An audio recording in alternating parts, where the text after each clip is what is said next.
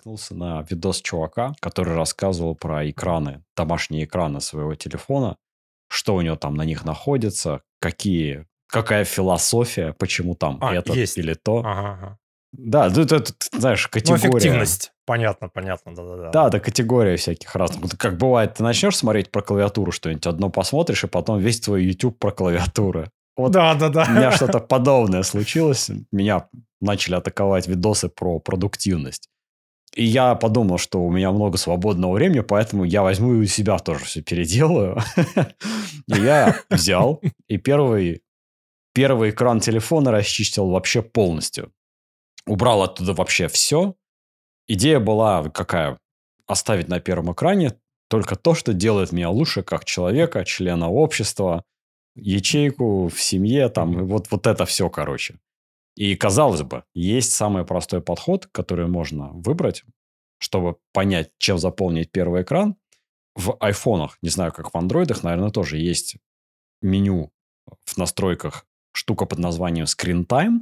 И в э, Screen Time, где экранное время, наверное, по-русски оно переводится, и там есть информация о том, сколько раз за день ты берешь телефон, с какое приложение чаще всего ты первое открываешь после того, как разлочил телефон, сколько, какие приложения тебе шлют нотификации, какие приложения самые частые. И казалось бы, ты как, чтобы стать максимально эффективным, поступаешь, открываешь вот это, открываешь список самых часто открываемых приложений и их помещаешь на первый экран. Однако, не самые часто, самые частые это не значит самые полезные и нужные.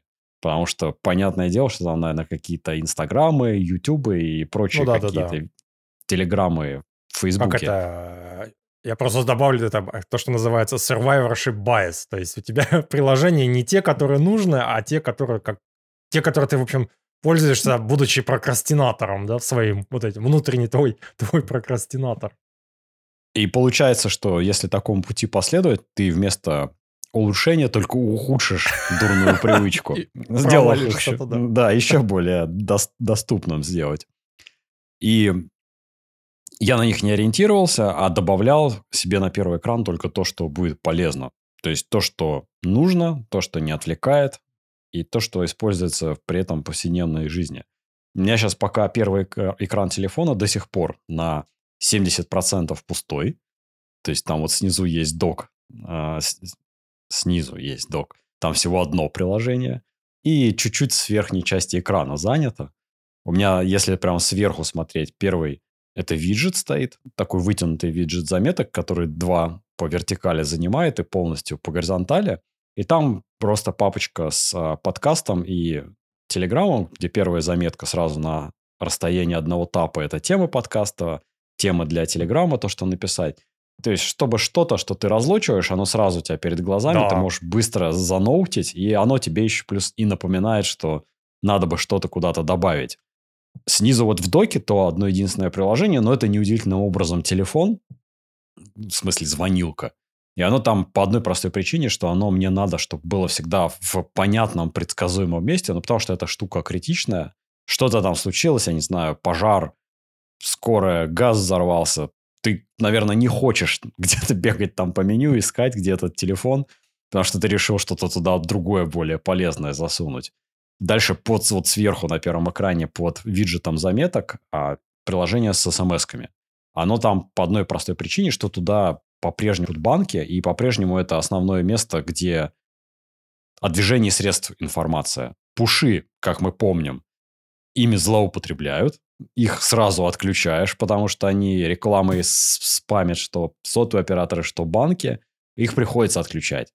В СМС они теперь больше рекламой не спамят, потому что, ну, конечно же, есть пуши, куда более интересные, за них оплатить не надо, и то все пятое, десятое. Короче, там у меня живут смс прям сразу под заметками, потому что туда стекается вся финансовая информация, я их все время держу прочитанными, потому что если там что-то не прочитанное, значит, нам требует внимания, вдруг там бабки с карты, вот прямо сейчас злоумышленники Текут. списывают. Да-да-да.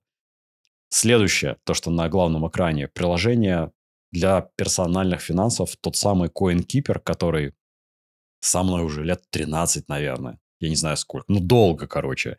Лет 10 точно. Я просто все транзакции записываю, какие бы ни случились расходы, какие бы ни случились доходы, куда деньги пошли, все там записано. Там Мороженое за 2 дирхама, Жизнь, купленное в, короче. Макдо- в Макдональдсе, там все есть.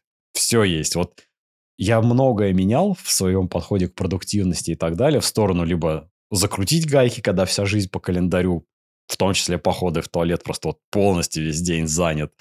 Потом откручивал гайки, когда никаких календарей и так далее. Но вот это всегда неизменно. Ну, То это есть другое. другое, это да, но все-таки, оно вот это финансовое, как называется? Ну, короче, фи- фи- благополучие. да. Ну да, назовем это так. Ну, короче, финансовое планирование. Первое, что все всегда рекомендуют, это начать записывать траты. Ну, вот Фин- финансовое ОКР, а- а- а- обсессивно-компульсивное расстройство, назовем это так. Личное, персональное. можно и так назвать. Удивительно просто, что это вынесло 10 лет, наверное, прошло, а вот это все еще есть. И не меняется, и не похоже, что идет. Ну ладно. Дальше следующее приложение, которое у меня есть, называется Short Form. Оно там... Это приложение – это summary книг, но summary книг, как бы это так сказать, по уму сделанное. То есть там есть one, one page summary, то есть одностраничная, про что книга, не сильно отличающаяся от того, что ты там на Амазоне можешь прочитать, где просто описание сути книги. А дальше там есть summary по общим концепциям в книге, а потом еще summary по главам. То есть прям каждая глава, и в э, этом summary рассказано, о чем в каждой гла- главе говорится, о каких концепциях и так далее. Плюс, я еще пока этого не видел, но те, кто продвигал это приложение, почему я вдруг решил его посмотреть, они рассказывали о том, что одновременно с этим к каждому идее, которая кажется сомнительной или еще какой-то, прилагается факт-чекинг. То есть вот там озвучивается концепция какая-то из книги, идея какая-то, и к ней же где-то рядом написано, что а вот, вот в этой книге или вот в этом более позднем исследовании оказалось, что это не так. То есть вот то, что в Вопрос. этой... Да. Ну, как бы идея хорошая, а кто это делает? Ну, А, то есть я так понимаю, вот вживую, Мгм. вживую делают люди. То есть они, у них достаточно какие люди? медленно книги появляются.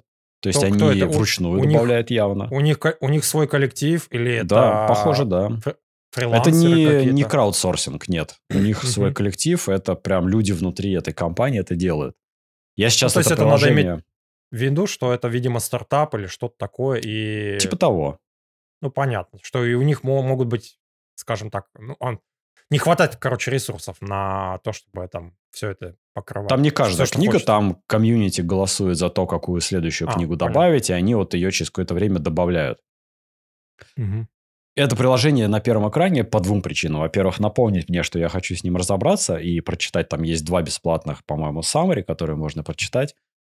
Я одно взял и читаю на ту книгу, что я читал, чтобы просто понять, как мое вообще восприятие книги соотносится с тем, какой они summary сделали. Блин, что нос чешется. А вторая книга, она уже какая-то будет другая из тех, что я не читал, чтобы представить и получить представление о том, как она воспринимается вот в таком виде. И оно, вот это приложение там болтается, чтобы просто про него не забыть и почитать это. И, собственно, все. Кстати, подписка на это приложение в год 20 тысяч рублей стоит. А вот сколько это в долларах? А, Не знаю, много. М, д- д- 20 Просто шокирующая сумма. Ну, понятно, слушай, они, я так понимаю, это все довольно дорогая. То есть это же людской труд, да, и довольно, довольно, сказать, а, а, затратны по в плане, в плане этих усилий умственных. То есть это там сложно очень передать кому-то, каким-то условным вот этим вот заключенным, которые в, в эмиратской, да, в тюрьме, которые могли бы это все делать. Дальше приложение Google карты. Ну, тут особо нечего рассказывать. Оно просто переехало на первый экран из-за того, что и выехало из папки. Раньше оно вообще в папке жило. Просто по той причине, что стал больше ездить на машине. Каждые выходные куда-то ездишь. На работу стал чаще на машине. Есть оно просто нужно. Я его в э, CarPlay использую. Включаю, подключаю телефон к машине и все. Ничего интересного. И последнее приложение, которое сейчас есть на первом экране, на этом, собственно, пока все заканчивается, нет больше других приложений, это ярлычок на чат GPT. Просто нажимаешь на нее, открывается браузер по умолчанию Safari, и сразу чат GPT открывается. По той же самой причине, по которой и short-form на первом экране, вот это приложение с а, summary книжек, чтобы просто не забывать, Потому что у меня есть проблема, что часто ты берешься за какую-то работу, за какую-то задачу, и ты только потом ретроспективно осознаешь, что ты мог сильно сэкономить время, если бы вспомнил про вот эту хрень. Да, и... да, да. Я, я, кстати, тоже, тоже добавлю про чат ГПТ. Не то чтобы мы, я думаю, и ты, и я, мы все прекрасно понимаем, есть у него есть куча-куча-куча проблем, но, ну, слушай, э, интересно просто попользоваться. То есть вот мы тоже, как пример, недавно с женой обсуждали, и там было, нужно было э, отредактировать, чтобы в Инстаграм видео выложить, ну там нарезать какой-то, знаешь, мини-фильм сделать. И там что-то в этом редакторе жена плюется, что-то сидит, то повернуть, а или в iMovie, про iMovie она говорит, то повернуть нельзя, знаешь, то еще что-то нельзя сделать. Я, я еду, а через 10 минут такой, а давай у чат ГПТ спросим. То есть, ну, какие видеоредакторы он предложит. Потому что Google сейчас, ну, не знаю, как тебе, но я не могу им пользоваться. То есть ты начинаешь гуглить, best там video editors for Instagram, и там просто первые 10 страниц это вот это вот, я не знаю, как это назвать, это полуреклама, короче. То есть это... Есть такая проблема, да.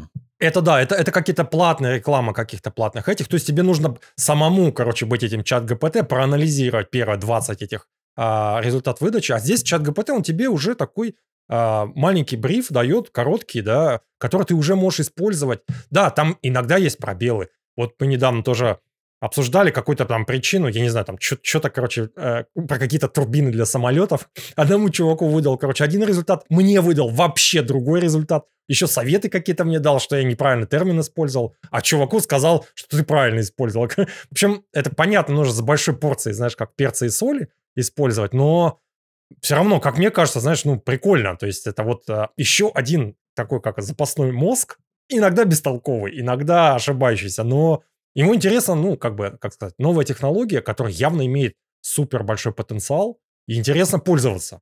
То есть все-таки как, как такой костылик, э, вот это, это вот идея с э, шорткатом, да, на, на, этом, на экране, мне кажется, да, это вот прям действительно, чтобы вот именно не забыть.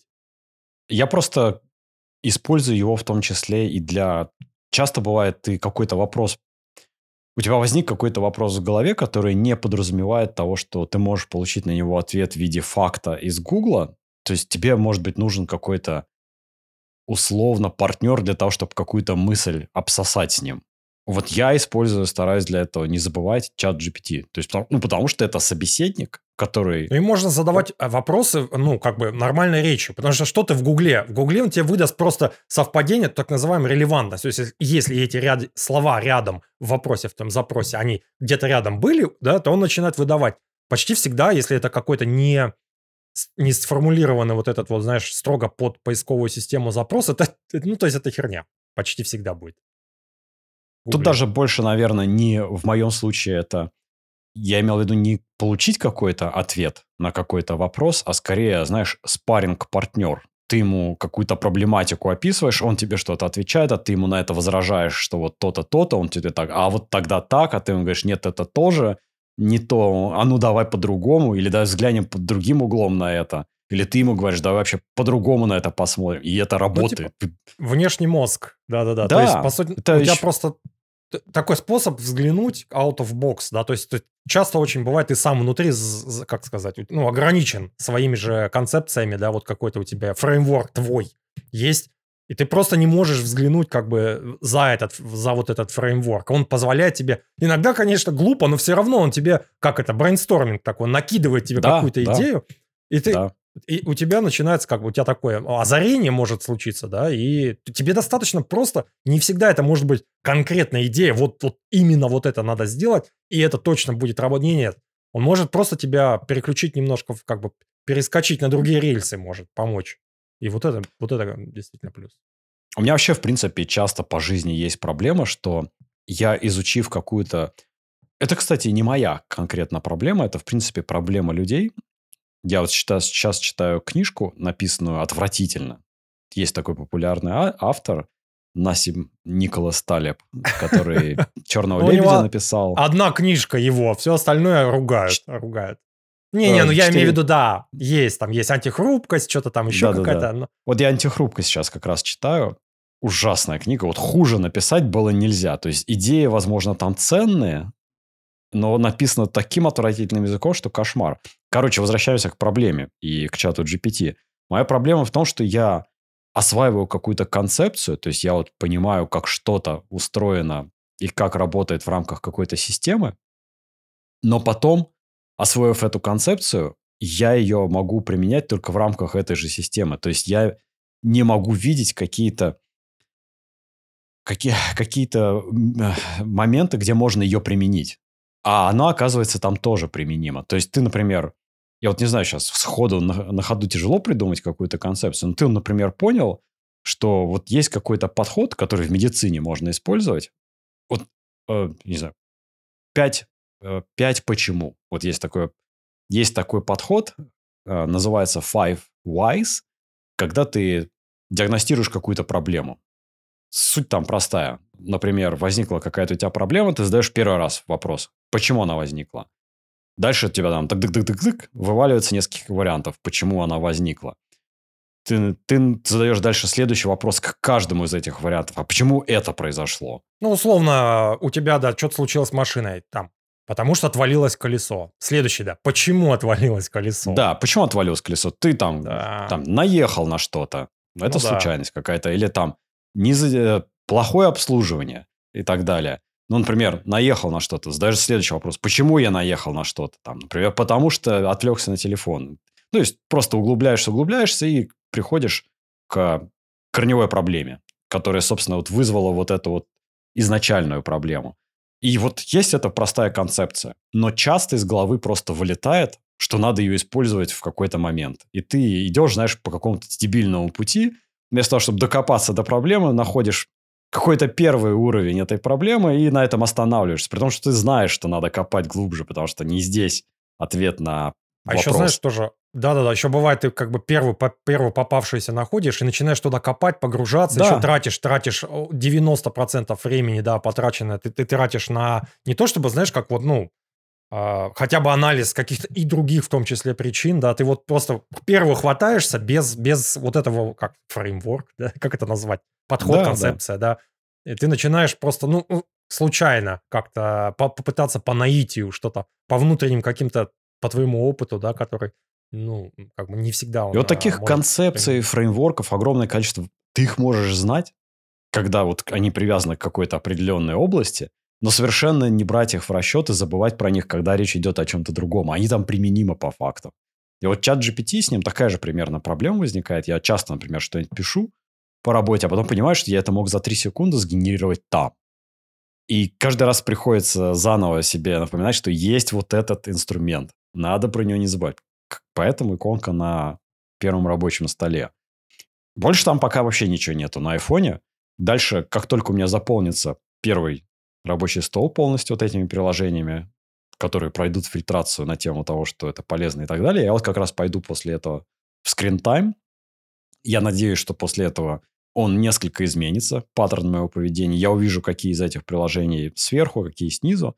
И уже дальше их на рабочем столе расположу в соответствии с этим. То есть, чтобы под рукой, под большим пальцем были самые популярные, где-то там повыше менее популярные, и чтобы красивенько было. И после этого начну заполнять второй экран. И вот тут мы переходим ко второму экрану и к тому, что я подсмотрел в видео у чувака. Оказалась классная штука. Я долгое время ходил с циферблатом на часах, где фотки показываются. Потому что мне это нравилось. Ты поднимаешь руку, оп, фотка, какое-то воспоминание сразу возникает. Но он не практичный по двум причинам. Во-первых, потому что там мало информации отображается. А во-вторых, потому что мало фоток можно туда синхронизировать на часы. Он только из определенного альбома их показывает. А тут чувак еще раз напомнил мне про это. И есть виджет, опять же, с фотографиями, который просто разного размера может быть. Маленький, как одна плиточка, длинненький, совсем большой. Я себе на второй экран поставил виджет, который из стандартного приложения Photos, где периодически он тебе показывает, например, этот же день год назад, или твоя mm-hmm. недавняя поездка в а, Калифорнии, я не знаю, куда-то там, в куда-нибудь там, в а, какое-то место. Ты периодически на второй экран заходишь, не часто, натыкаешься на что-то новое, такой кликаешь, там вот этот ролик, который автоматически смонтирован, 15 секунд, наверное, и так далее, смотришь его, и тебе прям приятно, прикольно. То есть освежил какие-то воспоминания, что-то посмотрел, то есть фотки прям какую-то жизнь обретают вторую, не просто там складом лежат, а прям ты ими начинаешь проблема. пользоваться. Это проблема, правда, да. И последнее, то, что я у чувака утащил, есть приложение, Day One называется. Оно для журналирования. Просто приложение, которое построено и заточено на то, чтобы ввести в нем журнал. И я в него ничего не пишу, оно у меня есть. Я пишу весь свой журнал в приложение заметки, в обычное стандартное. Просто вот есть код, заметка с названием года, с там, 2023 год. И внутри этой заметки прям по порядку один абзац, один день. Там не каждый день, естественно, эти заметки есть, а когда есть там вдохновение, мысли какие-то и прочее. Но все живет внутри заметок, каждой заметки а, году. И вот в приложении Day One я ничего не пишу, однако у него есть прикольная функция. Он раз в день тебе присылает в виде пуша вопрос, какой-то провоцирующий тебя сделать какую-то запись в журнале. И я вот просто снес это приложение вообще с глаз долой, но включил вот этот пуш, и раз, раз в день он тебе просто присылает какой-то, как-то по-английски промпт называется, какой-то запрос, типа, а что ты про это думаешь? А как ты вот к этому относишься? А что вот сейчас в твоей жизни происходит? А что, пример какой-нибудь, какой-нибудь? Вот, э, как, что конкретный вопрос, как, как звучит? Просто интересно.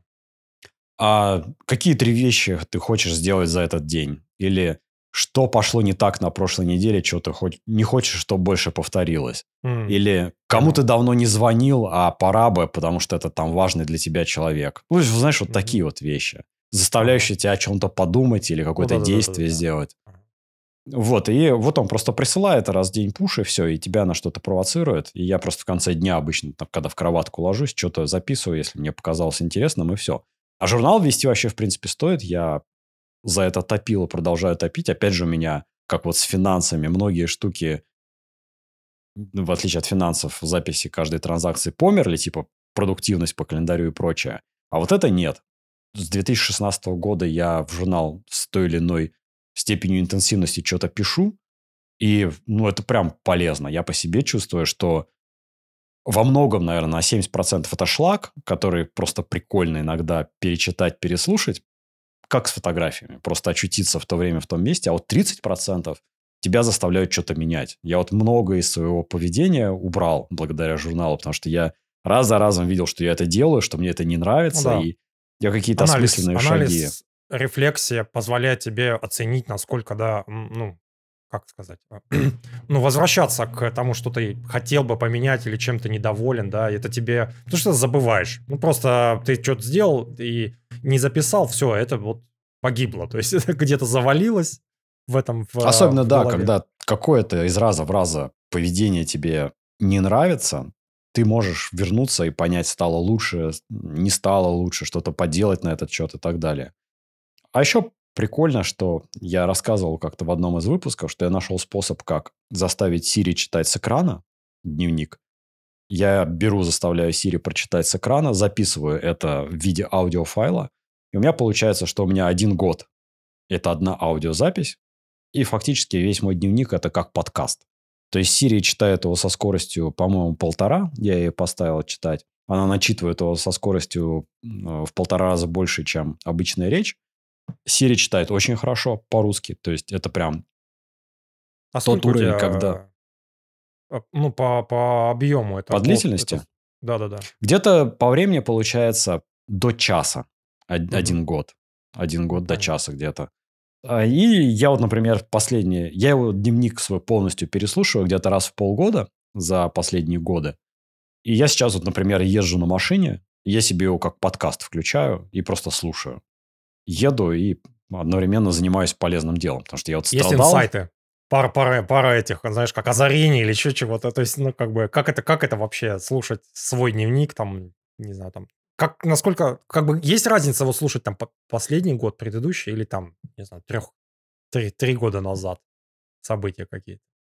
Но я, я, я бы сказал, что я просто постоянно из-за того, что слушаю дневник в курсе, что мне важно. А, то есть я потому понял. что а, ты вот живешь вот сейчас в каком-то моменте, например, какой-то выдался месяц, тебе ты куда-то оказался сильно вовлечен, и ты забыл, например, про какую-то вещь, которая тебя беспокоит в фоне постоянно, и ты вот прям видишь, что последние четыре года ты регулярно про эту вещь упоминаешь, что тебя она беспокоит, что ты с ней что-то должен сделать и так далее. И вот это помогает, например, ее поднять к поверхности и не забывать про нее и как-то на это реагировать. Или какое-то плохое поведение. И вот, да, вот простой пример такой, чтобы не погружаться совсем в интимные какие-то вещи. У меня раньше была непонятная проблема, когда меня кто-то, например, жена, родители или еще кто-то спрашивал такие вещи, а про что это кино? Или а что у тебя написано на футболке? Или о чем эта песня? Когда там по-английски, например, родители часто спрашивали, им было интересно. Я не знаю почему, у меня этот вопрос вызывал раздражение. Вот Понятно. я не знаю. То есть, а что у тебя написано на футболке? Знаешь, там написано какая-то глупость полная. Ну, знаешь, вот те вот футболки, которые когда начали появляться с какими-то лозунгами, надписями и так далее, я почему-то с какой-то, наверное, стороны чувствовал неудобно себя из-за того, что там глупость какая-то написана, я теперь должен ее озвучить, пояснить, почему она написана и так далее. И это, короче, вызывало раздражение. Так же, как и пересказать про что кино и прочее.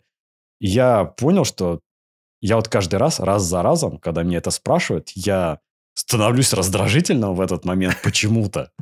В, в обычной абсолютно обстановке, в обычном нормальном до этого диалоге, я понял, что, блин, меня чертовски раздражает это мое поведение. Я починил это. У меня теперь этого больше нет, и я про это больше не раздражаюсь. И вот это как раз та вещь, которая я раз за разом упоминал и понял, что ну, с этим надо что-то делать.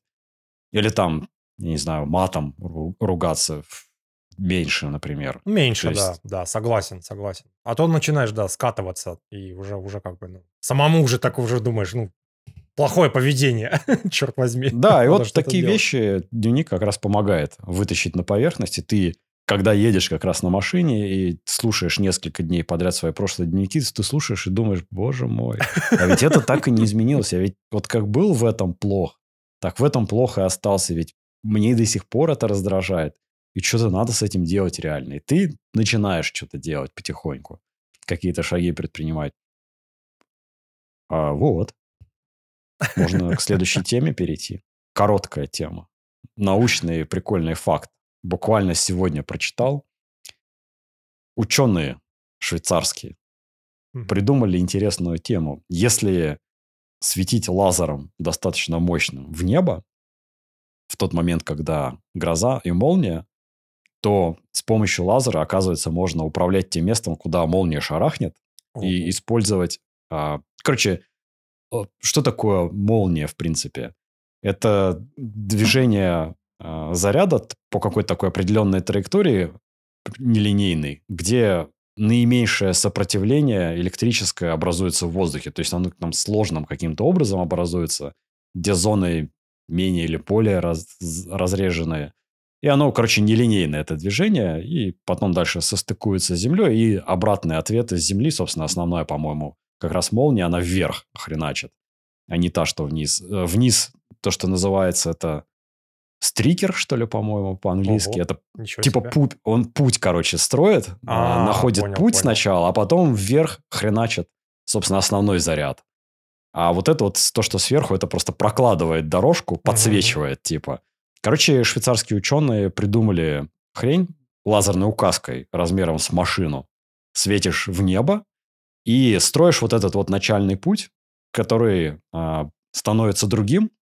Видимо, лазер как-то делает вот ну, эту Я вот думаю, зону я думаю, он очень мощный все-таки. То есть это... Да, да, да. Я говорю, размером с машину лазерная указка. Да, да, да. Это какая-то штука, которая, видимо... Там же, я так понимаю, ну, проблема... Не то, что не, не проблема. Воздух — это штука, не пропускающая электричество, да, и там, чтобы ее пробить, нужно какие-то огромные там мегавольты напряжения, а лазер, наверное, что-то помогает там как-то упрощает. Ну, видимо, э, он выполняет вот как раз функцию того, что сверху прилетает. И туда прям, в машину. И вот, короче, научились контролировать, куда а, прилетает заряд молнии а, с помощью вот такого вот подхода. И типа работает штука. Сейчас ее дальше улучшают и думают, как, как дальше использовать, чтобы это было более контролируемое. Климатическое оружие, о котором Жириновский ну, рассказывал. Что из этой серии. Да-да-да, типа того. А теперь другая история перед тем, как другая... Это ужасная история от одного знакомого, который мне рассказал ее буквально недавно. Те, кто слабонервные, от, при, от приемников телевизоров лучше отключитесь, звук там уберите и так далее. Или те, кто здоровье как-то, вопросы здоровья кого сильно трогают, то есть, как это называется, когда health anxiety, когда ты на себя начинаешь проецировать и так далее. понял, да-да-да, есть такое, да. Вот я, в принципе, вот в этой зоне риска, то есть я доктора Хауса мне смотреть тяжело, потому что я начинаю сразу предполагать, что у меня там та болезнь, Волчанка. эта болезнь. Да, системная красная. То есть это прям не для меня вот эти медицинские сериалы, я их ненавижу из-за этого. А, короче, дисклеймер был. Я теперь после того, как мне этот чувак рассказал, я боялся в туалет ходить, и теперь буду по ночам бояться спать. Он рассказал про experience с камнями в почках, как это выглядит. У меня вообще, в принципе, было совсем другое представление о том, как это работает. А оказалось, это работает по-другому. Проснулся среди ночи, чувак, и понимает, что болит там, где сердце. То есть вот прям невыносимая боль. Да, буквально за несколько минут это развивается. И он подумал, что все, ну, типа коней двигаю, да. говорит жене, вызываю скорую. Или что там? Или Инфаркт что там, да. там, да, или еще ну что-то. Ну, да, да, То есть, ну, просто вот болит сердце реально. Вызвали скорую, скорая приехала, к этому моменту болит уже вообще вся левая часть тела, уже просто непереносимо. Э, привезли в больницу, его там несколько раз просто стошнило от того, какая была сильная боль. Его там, естественно, сразу прогнали через кучу тестов, э, все проверили и так далее. Сразу исключили, что это там никакой не инфаркт, не сердце. И врач сразу поставил ему диагноз, типа, чувак, у тебя, похоже, почечный камень.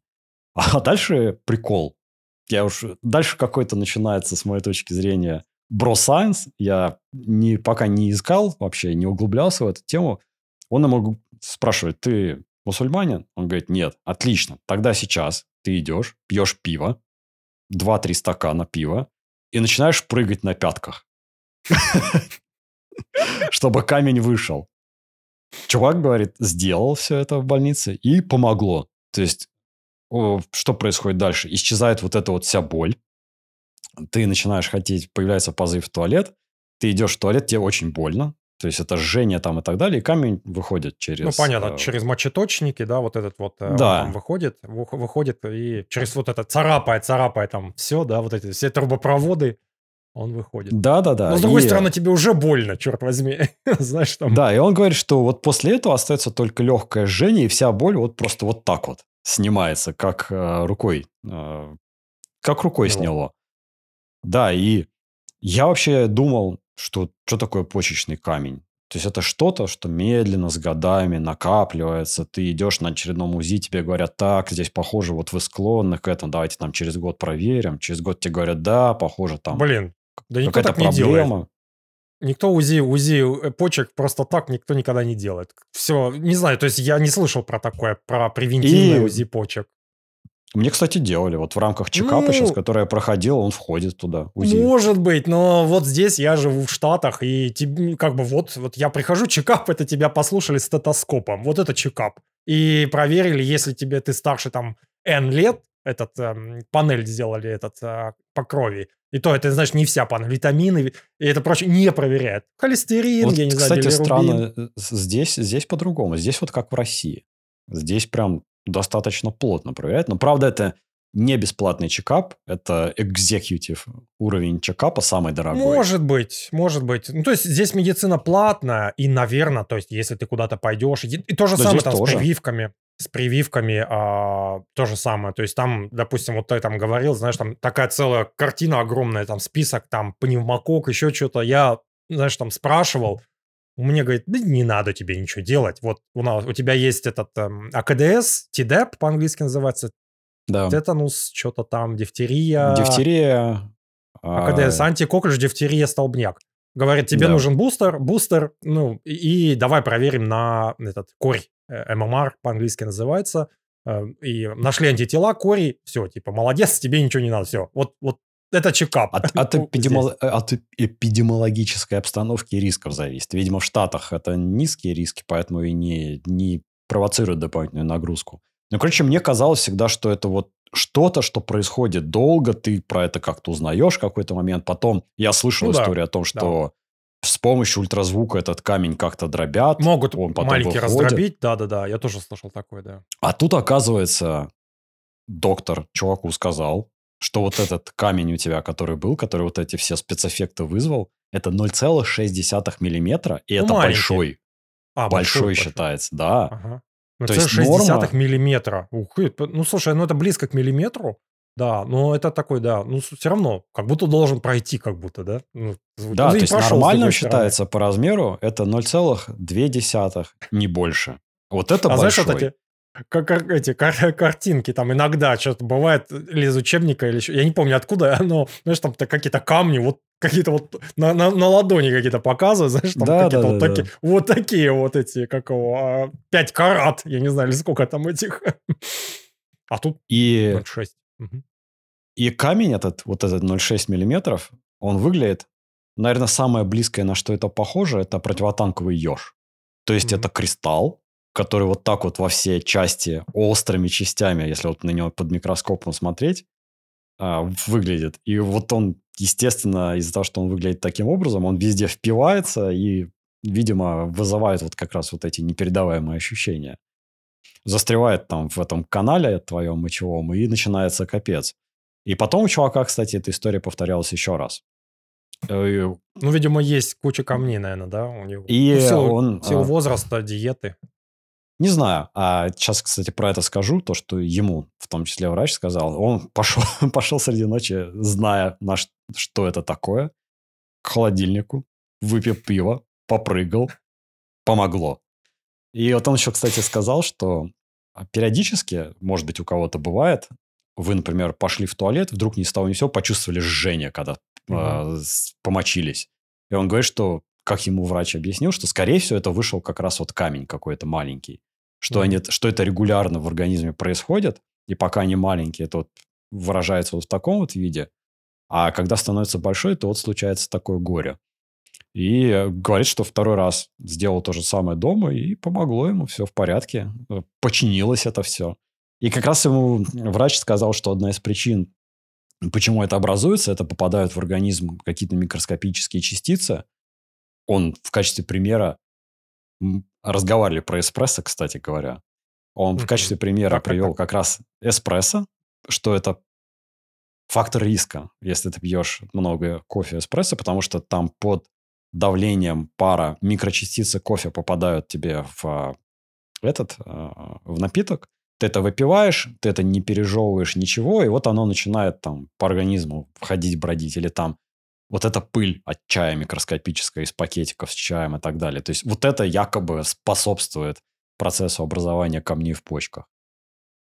Да, слушай, интересно. Я думал, что почки как бы, ну то есть камни, вот это все, оно же должно через а, слизистую желудка и кишечника пройти, ну, попадать в кровь, дальше кровь, почки фильтруют кровь. Или, э, ну, я как бы, я вообще лох, поэтому в плане в этом биологии, я себе представлял, что не так просто, что ты ешь камни, и камни попадают в почки. Они должны через кровоток пройти, а там, блин, как бы, ну... Ну, это, видимо, те самые, знаешь, микроскопические А, микро? частицы, которые ты с А. воздухом вдыхаешь, и они тебе попадают, некоторые осаживаются в носоглотке, там микроны. некоторые ми- там здесь. Микроны же. Проблема, ж, проблема в том, что это, это прямо, ну, какие-то прям настолько микроскопические, что... Может быть, потом дальше склеиваются. То есть они же ведь Может быть. превращаются, видишь, в конечном итоге вот кристаллизуются вот в этот вот противотанковый еж превращаются. Это же явно Ну, не то, что же- ты в таком виде проглотил.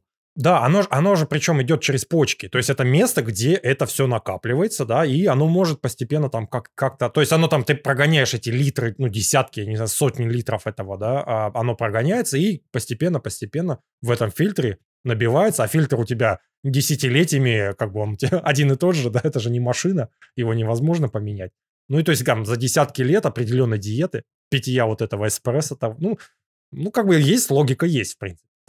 Конечно, Ко- с пивом Короче, вопрос, почему, почему пиво? Наверное, как-то э, оно стимулирует работу почек, не знаю. А, да, вот, то есть он, я его тоже удивился, спросил, собственно, что пиво-то? Он говорит, что оно просто помогает ускорить моче, мочеиспускание, М, моче, это же есть. мочегенерацию, мочеотделение и так далее. Вот это. Есть, есть, есть, да. Я не знаю, поверье это, или это брос сайенс, или это реально вот этот вот, что пиво действительно помогает как-то ускорить там какие-то вещества, которые там, распечатывают этот, эту всю систему. Слушай, да, интересно. Короче, у меня теперь на, один, на одно тревожное расстройство больше.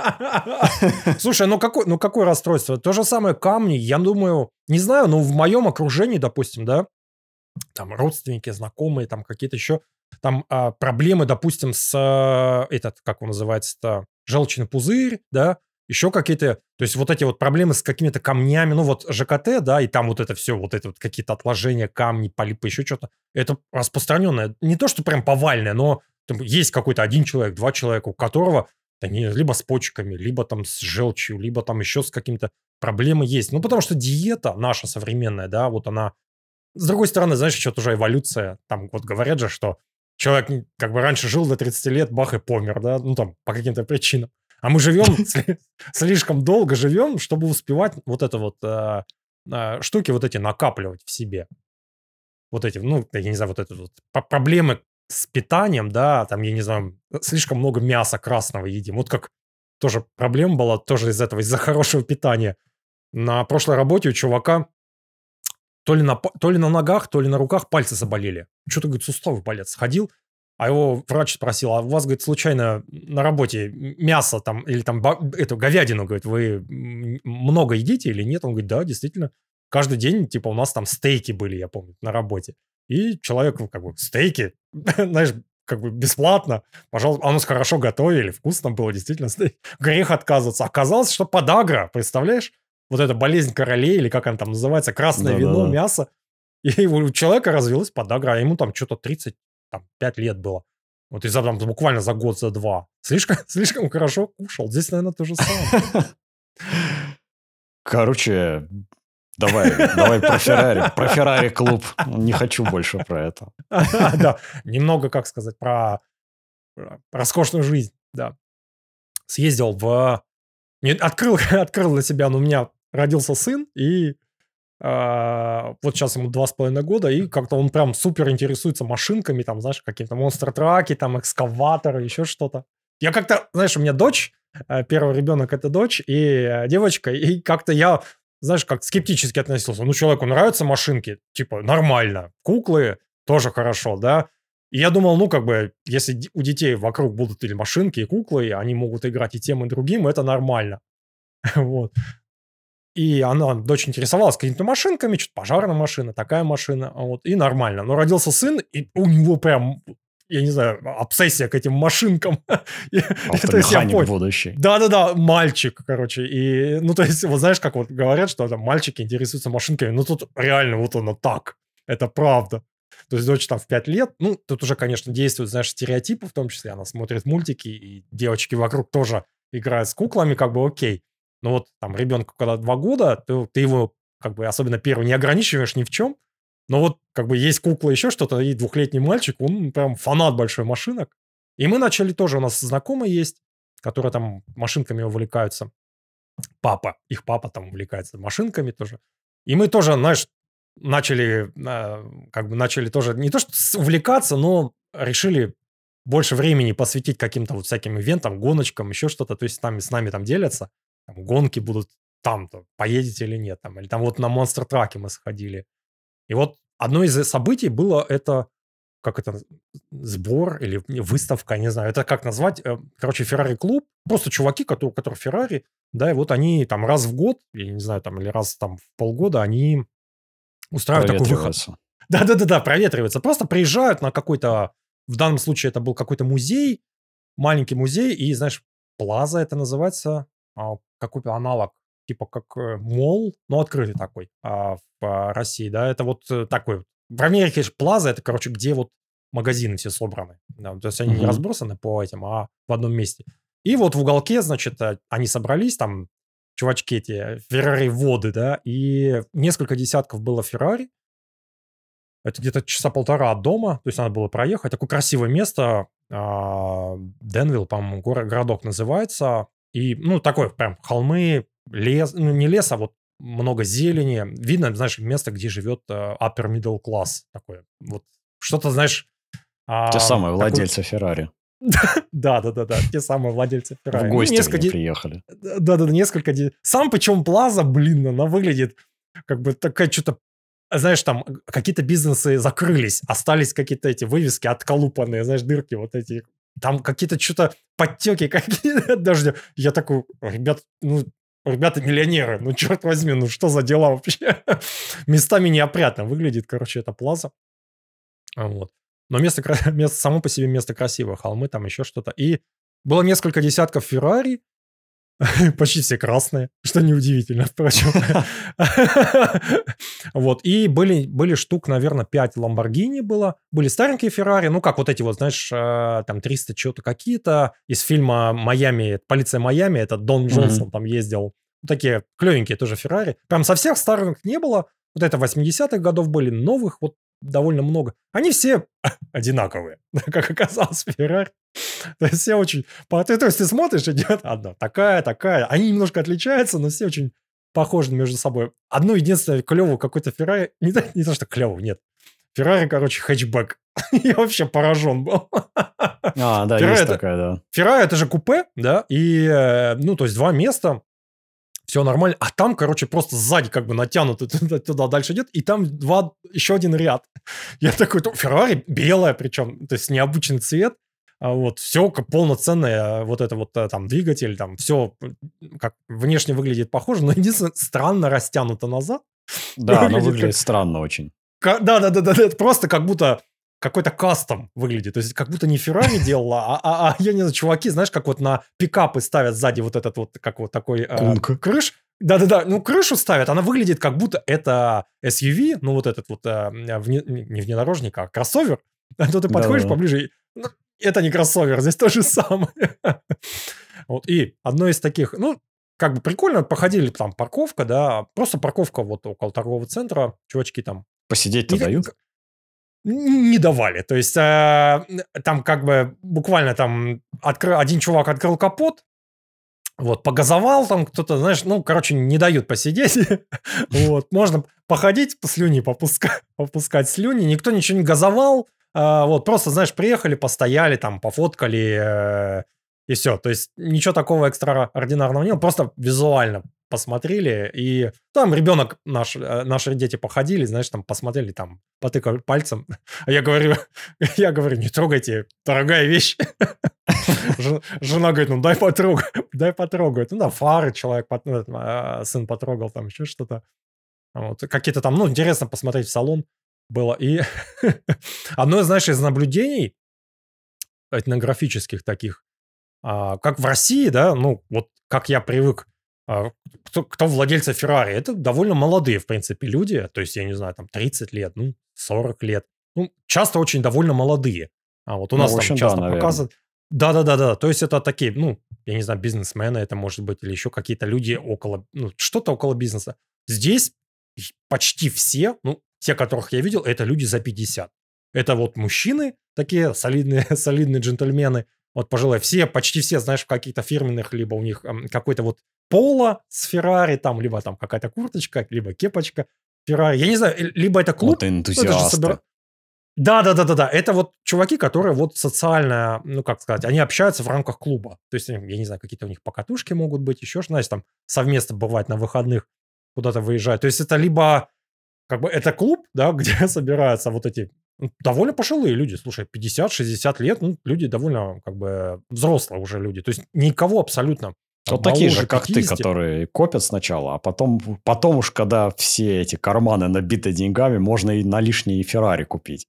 Да, да, да, да, да. Ну, я предполагаю, люди выглядят как upper middle class, тот самый, да. То есть это, скорее всего, люди... Э, кто это может быть? Это может быть какие-то senior VP, это может быть какие-то экзекутивы в каких-то фирмах, это какие-то юристы, это там какие-то... Доктора. Э, эти, э, да, доктора, ну, у которых практика большая, то есть это какие-то косметологи, еще кто-то, у которых там сотни тысяч, там, под миллион. А, ну, то есть там у человека не, даже не клиника, да, а у него там вот он и несколько вот, я не знаю, партнершип или что у них там, как обычно делается. То есть какая-то либо небольшая совсем клиника, то есть да, доктор там, не знаю, косметолог какой-нибудь или еще кто-нибудь, зарабатывающий миллион там с лишним, это запросто.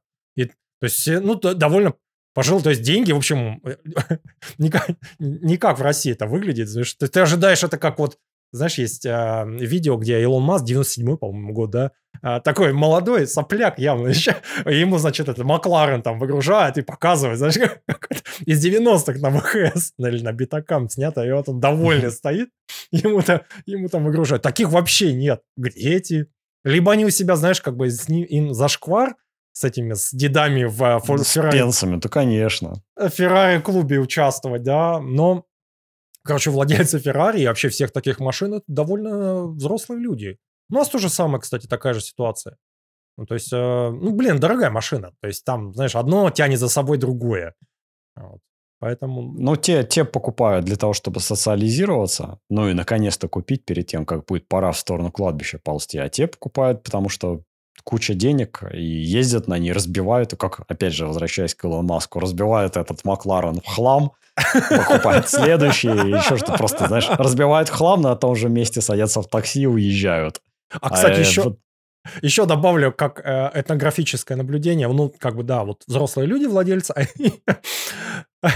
и, ну, как бы это ивент официально, вот Ferrari Club, что-то Pacific Charter, я не знаю, как они там называются, да, вот они собираются раз в год там, общаются.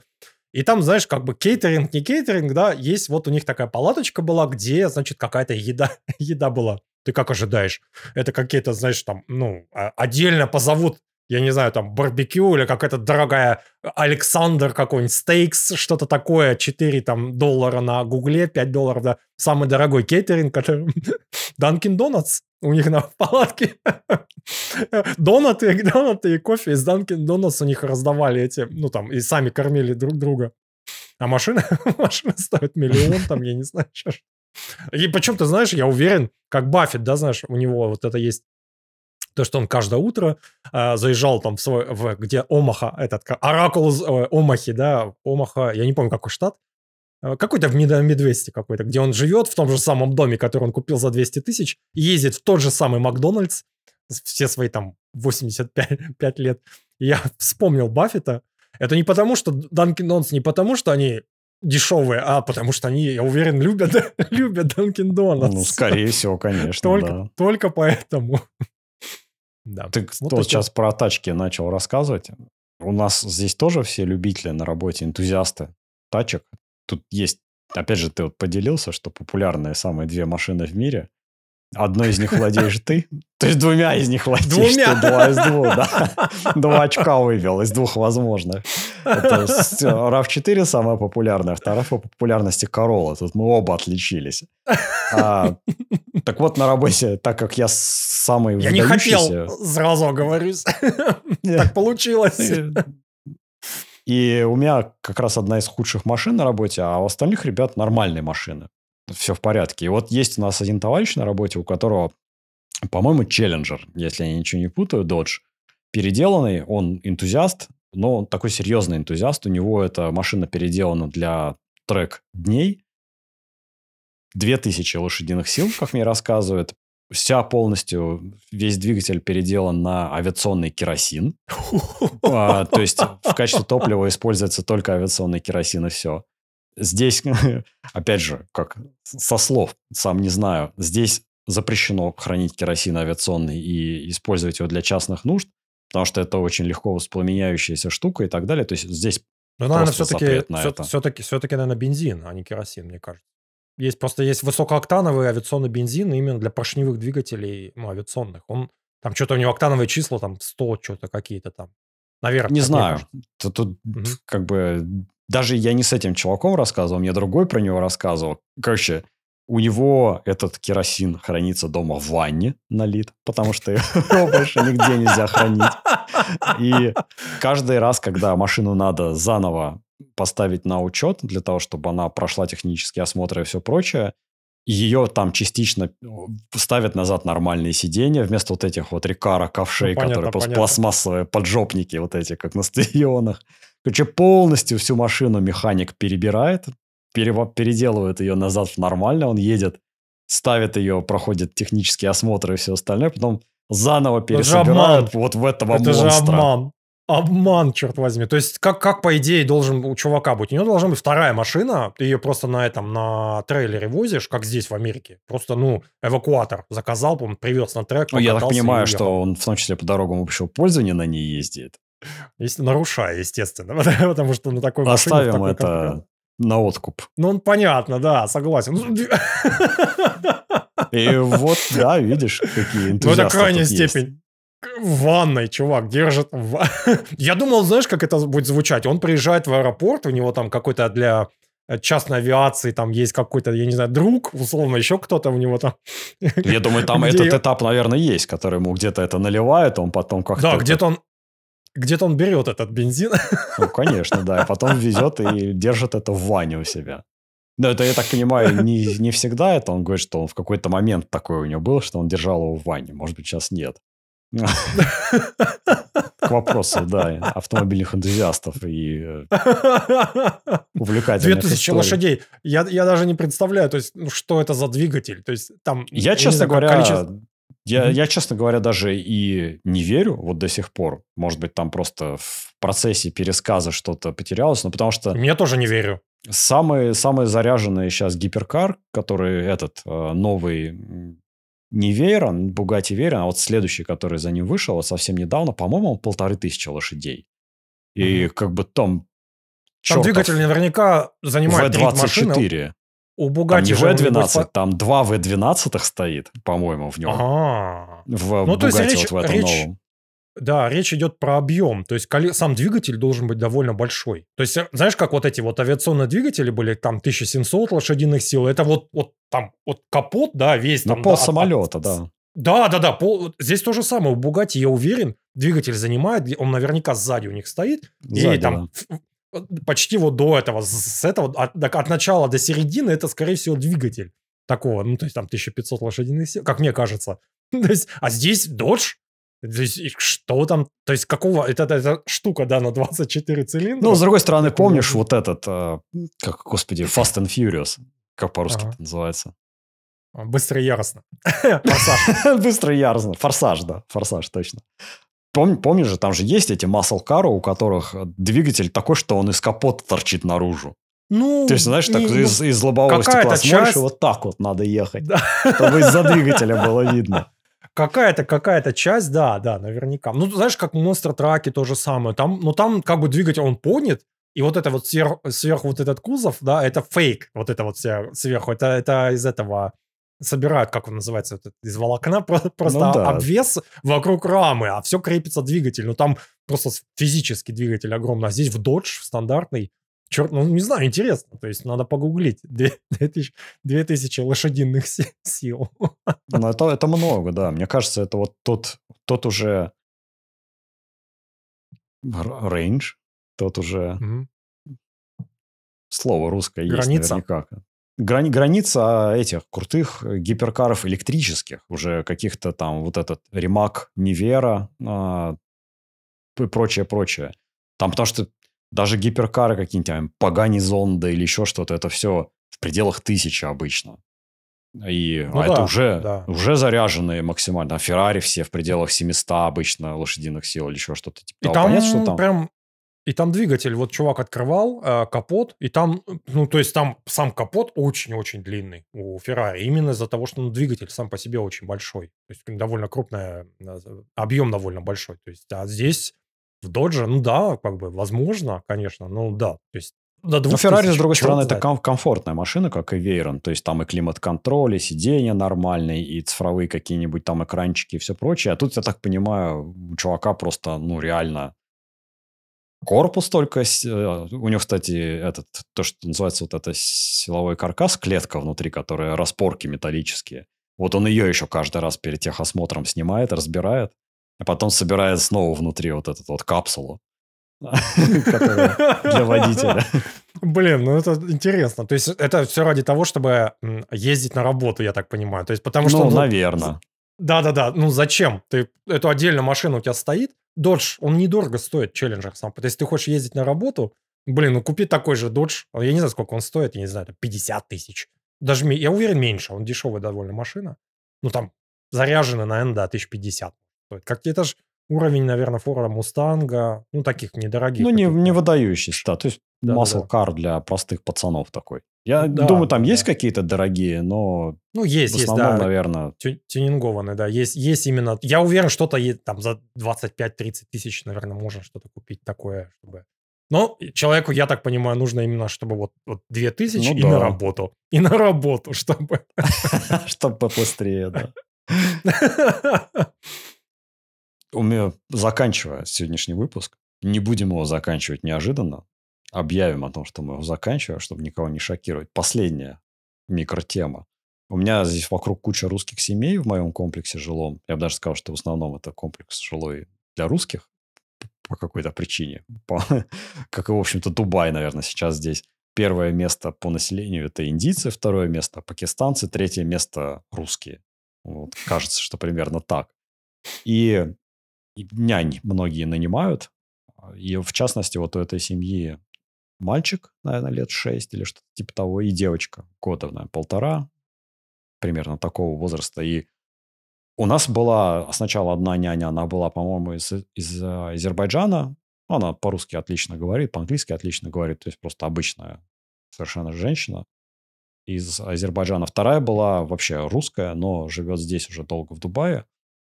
И, а вот они наняли себе с самого начала, я не знаю почему и как вообще так вышло, няню из Зимбабве. То есть это... Вот это интерес- интересно. Да, то есть они ее, в отличие от нас, мы нанимали на какое-то количество часов, на какое-то количество дней, не на каждый день, а они ее наняли на full time. То есть она каждый день с ними, с детьми постоянно. Единственное, что ночует не здесь, а где-то там у себя. И как это выглядит? То есть это, ну, кстати, достаточно частая на вид здесь история в Дубае, но обычно все-таки это филиппинская няня какая-то, филиппинки. Вот они основные няни. И пухленькая негритянка такая, вот как ты себе представляешь, Зимбабве. И женщина Ну оттуда да, вот, вот да. прям такая, с идеальным английским, прекрасным, вообще просто ну, идеальным английским, которая гуляет с двумя белыми детьми постоянно. Это выглядит... Я вот просто на себя примеряю, и, конечно, для меня это нет. Внутренний расист, короче, тебе не дает тебе, да? Я, да, я вообще, в принципе, я по себе замечаю, что я достаточно ксенофобен. А, причем ксенофобен не по отношению к, как по-русски тут, как Caucasian, который не, не к белым, Ну, А европей, вот- евро- ев- европеоиды. европеоидам, да. То есть я ксенофоб не к европеоидам, я ксенофоб к цветным людям. То есть, например, мне здесь несколько некомфортно вообще, в принципе, в Дубае, потому что здесь для меня перегруз по индийцам и пакистанцам, их слишком много. То есть я предпочитаю все-таки находиться в более диверсифицированном коллективе, где они занимают, пускай там какие-то 10%, 10% азиаты, 10% там белые, 10% я не знаю, кто там, коренные индейцы, американцы, а- алиуты какие-нибудь и прочее. Чтобы разнообразие, короче, было. Здесь просто перегруз по вот этим вот пацанам. И вот няню, конечно, нанимать из каких-то других национальностей раз, ну, прям такое. Подвиг, на мой взгляд, какой-то. Я прям не готов Ну, для тебя, для тебя, для тебя, скажем так. Недостаточно толерантный. То есть вот не, не зря не- тут не- показывает мне оператор сотовой связи вот это постоянно дни толерантности каждый второй месяц. Ну, ты живешь, я отмечу просто, ты не, очень долго живешь в таком а, environment, ну, в окружении. В А, окружении, да.